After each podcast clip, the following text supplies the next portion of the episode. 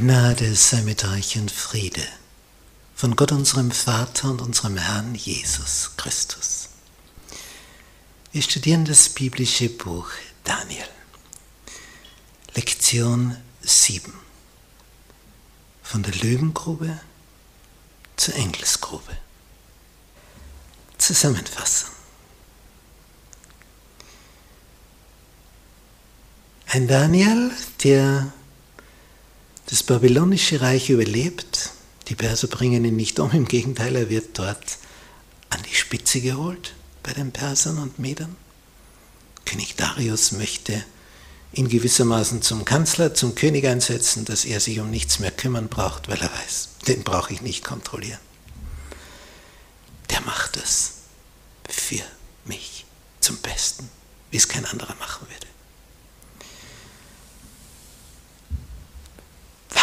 Für ein Bild, wenn jemand, der Gott nachfolgt, so ein Bild abgibt. Was das heißt, was das für ein Segen ist. Denn gerade so etwas regt andere an, in die Fußstapfen zu treten und diesen Gott anzubeten, so wie es dann bei Darius geschah. Er sagte, das ist der Gott.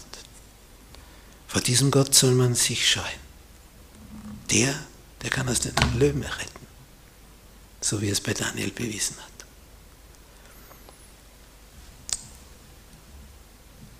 Wir können rein äußerlich uns ja täuschen. Zum Glück sind wir nicht die Mächtigen, die andere richten.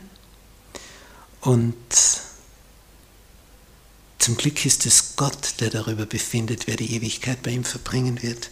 Darum hat der Apostel Paulus geschrieben im 1. Korintherbrief, Kapitel 4, Vers 5. Darum richtet nichts vor der Zeit, bis der Herr kommt, der auch das im Finstern Verborgene ans Licht bringen und die Absichten der Herzen offenbar machen wird. Und dann wird jedem das Lob von Gott zuteil werden. Dann. Es ist schon eigenartig, was wir hier alles erleben in diesem Buch Daniel. Mit Ende dieses Kapitels 6 ist gewissermaßen ein Schnitt, denn bis dahin sind es Ereignisgeschichten. Was jetzt folgt, sind Berichte von Visionen, prophetischen Visionen, die Daniel bekommen hat. Mit Erklärung mitunter, sodass er sich auskannte. Er bekam also Träume serviert, göttliche ist nicht so ein Traum, wie wir ihn träumen, sondern etwas, das sich einbrennt in dein Gedächtnis, was du nie mehr vergisst. Das ist eine himmlische Vision, wo dir Gott Botschaften schickt. Und immer wenn Gott sein Volk voranbringen wollte, dann hat er jemanden dazu berufen, so etwas zu empfangen. Wie er das später bei der Gründung der Adventgemeinde bei Ellen White durchführte. Als die nicht mehr weiter wussten, die Adventpioniere, was ist jetzt richtig, was ist verkehrt, dann bekam die junge Ellen White Visionen, damit sie eine Orientierung hatten. Aha, es geht in diese Richtung und in jene. Gott greift ein, wenn Menschen nicht mehr weiterkommen und nicht mehr weiter können.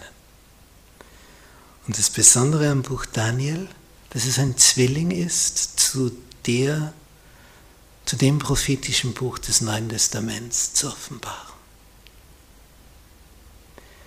Und diese zwei Bücher, Daniel und Offenbarung, ergänzen einander. Es kommen dieselben Bilder vor, dieselben verschlüsselten Begriffe und sie erklären sich gegenseitig. Man kann die Offenbarung ohne das Buch Daniel nicht deuten.